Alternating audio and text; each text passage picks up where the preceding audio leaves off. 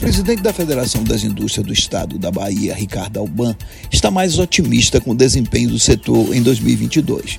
Isso porque, segundo ele, haverá retomada da produção da Fafem, a maior fábrica de fertilizantes do Brasil, e também o retorno à produção plena da refinaria de Mataripe, que representa cerca de 30% do PIB industrial e vinha operando com capacidade ociosa e deprimindo o PIB.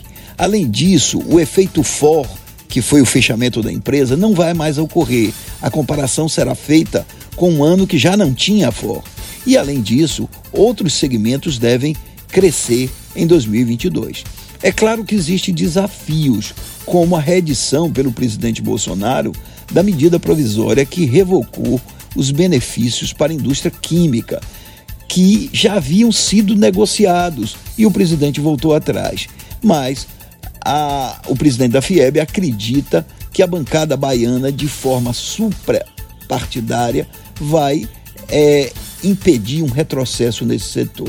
Além disso, há também perspectivas de crescimento sob o ponto de vista de pesquisas no âmbito do Sinai Cimatec e também de outros segmentos, como química e até celulose. Há possibilidade de crescimento da indústria baiana, sim, em 2022, mas isso também depende do desempenho da economia nacional.